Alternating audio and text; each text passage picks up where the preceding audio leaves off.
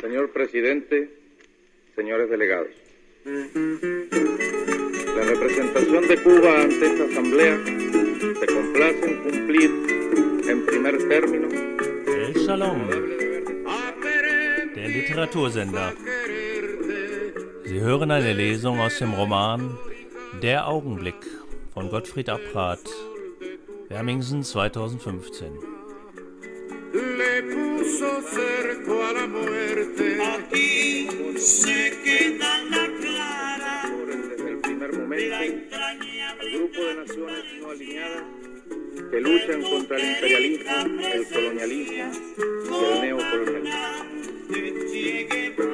Hacemos llegar también de las Sechstes Kapitel Als ich in die Stadt kam, war ich verwundert, verwirrt. Jeder lebte hier völlig für sich, in kleine Kästen eingepfercht mit vielen Dingen um sich her, die er sein Eigentum nannte. Es war mir fremd, Eigentum zu fühlen. Ich hatte es bisher nie gebraucht. Alles um mich her gehörte auf irgendeine Weise allen. Es ging nur darum, zu überleben. Die Sorge galt der Dorfgemeinschaft. In der Stadt aber kämpfte jeder für sich, höchstens noch für eine Familie. Vielleicht, so dachte ich, lässt es sich nicht so leben wie auf dem Dorf, vielleicht muss es so sein. Ich merkte, wie das neue Sorgen auf mich übergriff, ich ertappte mich dabei, wie ich Dinge sammelte, etwas für mich allein zurücklegte, vor allen anderen verbarg. Doch alleine zu essen und satt zu werden, machte mich nicht mehr froh. Ich, es war wie ein Ersatz für das Eigentliche, das nun fehlte, dass ich nicht mehr, dass ich mehr fraß als speiste aus Angst, eines Tages nicht mehr genug zu haben. Und es war auch zu wenig. Ein Kreislauf von Hunger und Gier, Essen und Raffen. Ich glaube, es liegt am Mangel, dass ich so wurde und nicht mehr klar dachte an der Mühle, in der ich mich plötzlich befand, auf der Suche zu überleben. Ich stumpfte ab und verlor den Blick für andere und hätte mich auch selbst verloren, wenn ich nicht durch ein drastisches Erlebnis herausgeholt worden wäre. An einem späten Nachmittag auf der staubigen Straße, als die Sonne schon hinter den Bergen schien und es spürbar kälter wurde, ging ich mit meinem Stück Brot, das ich eben von dem letzten Geld erstanden hatte, nach Hause. Ich freute mich diebisch auf die Mahlzeit und hatte keinen anderen Gedanken im Kopf, als das Brot in einer Pfütze Öl zu baden und genussvoll mir einzuverleiben. So stark war die Vorstellung davon, dass ich nicht mehr richtig auf den Weg achtete und mich plötzlich in einer dunklen Straße befand, die mir völlig fremd schien.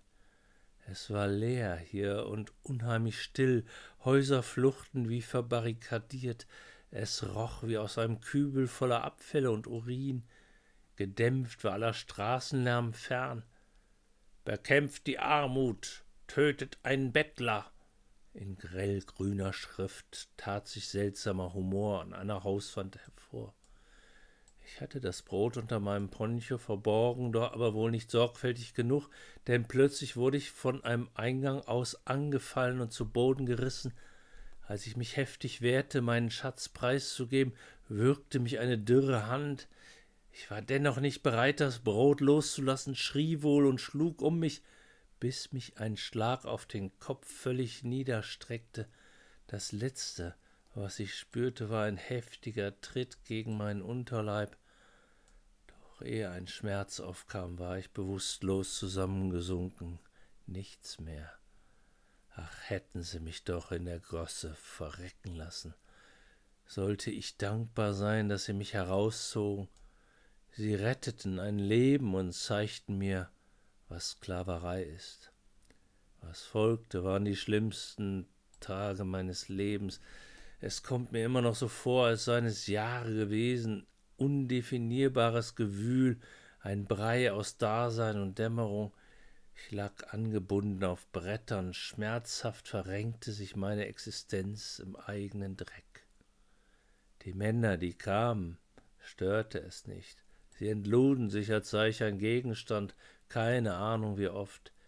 Kleider hatte ich schon lange nicht mehr, nur ein fleckiges, dünnes Tuch, das man mir tagsüber überwarf, eher um nicht mein Elend vor Augen zu haben, als aus Freundlichkeit. Ich weiß nicht, wie ich das überlebt habe. Vielleicht waren es nur Monate. Die Zeit war verschwunden, das Leben ein Schemen. Ich glaube, es ging ihm mein Schreien auf die Nerven. Einer kam und knebelte mich. Vielleicht hatten sie dann auch Angst, sich Krankheit ins Haus zu holen, und ich stank. Don Victorio brauchte nicht lange mit ihnen zu handeln, er bezahlte für mich. Sie überließen es ihm, mich loszubinden, sie hatten mich satt, ekelten sich. Merkwürdig im Grunde, dass sie dazu jetzt fähig waren. Vom ersten Augenblick an fühlte ich die väterliche Güte, die Don Victorio umgab.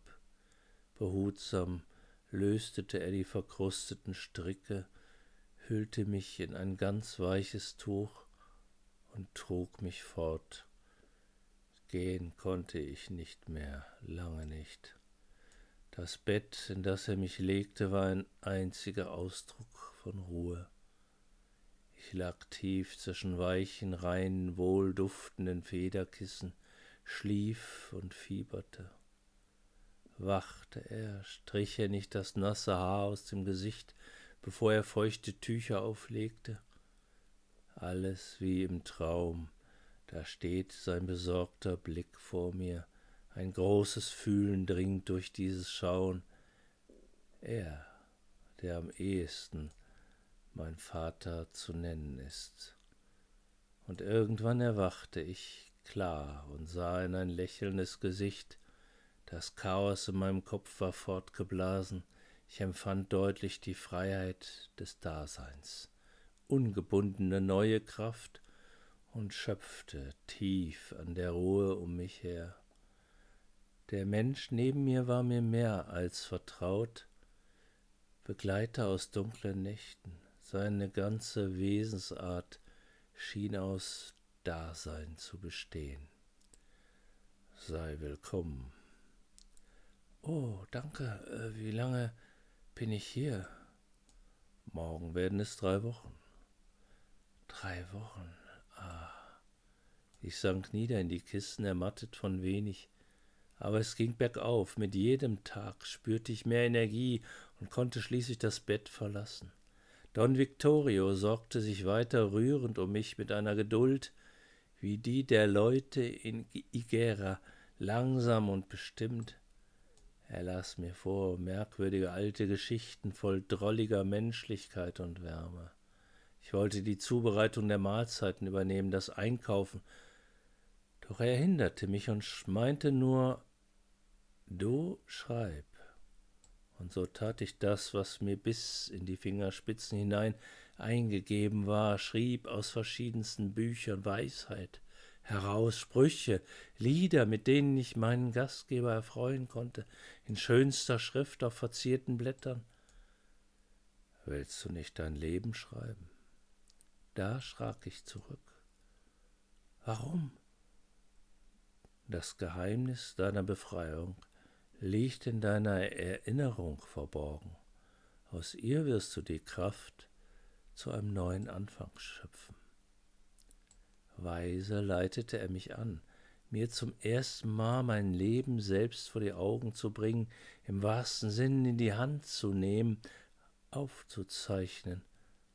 Zaghaft nahm ich die Fäden und Fetzen auf und band mich zurück wie er sagte, an meine Anfänge, an das, woher mein Leben kam.